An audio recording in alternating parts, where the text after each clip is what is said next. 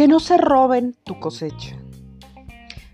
Hace algunos años sentí desesperanza. Ya no quería luchar por aquello que tanto oraba. De repente, un día se abrió la puerta de mi habitación y solo fingí dormir para no tener que hablar con él. En ese momento tuve una visión, una zorra bebé blanca. A la mañana siguiente investigué en la Biblia lo relacionado a mi visión y encontré esto. Cantares 2.15.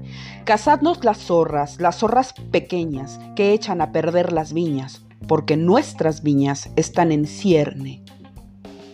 Traté de saber más y pude comprender que las zorras adultas comen directamente los frutos de una cosecha.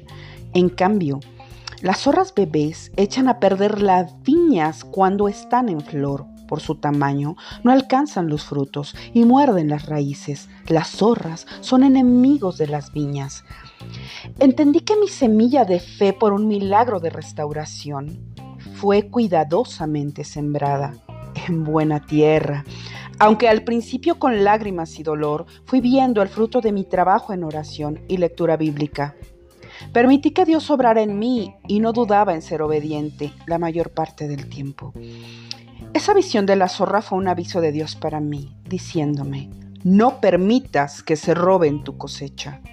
Si tú labraste la tierra y estuviste al pendiente de esa semilla bajo la tormenta y el desgastante sol, ¿por qué habrías de permitir que alguien fuese y se robara el fruto de tu trabajo?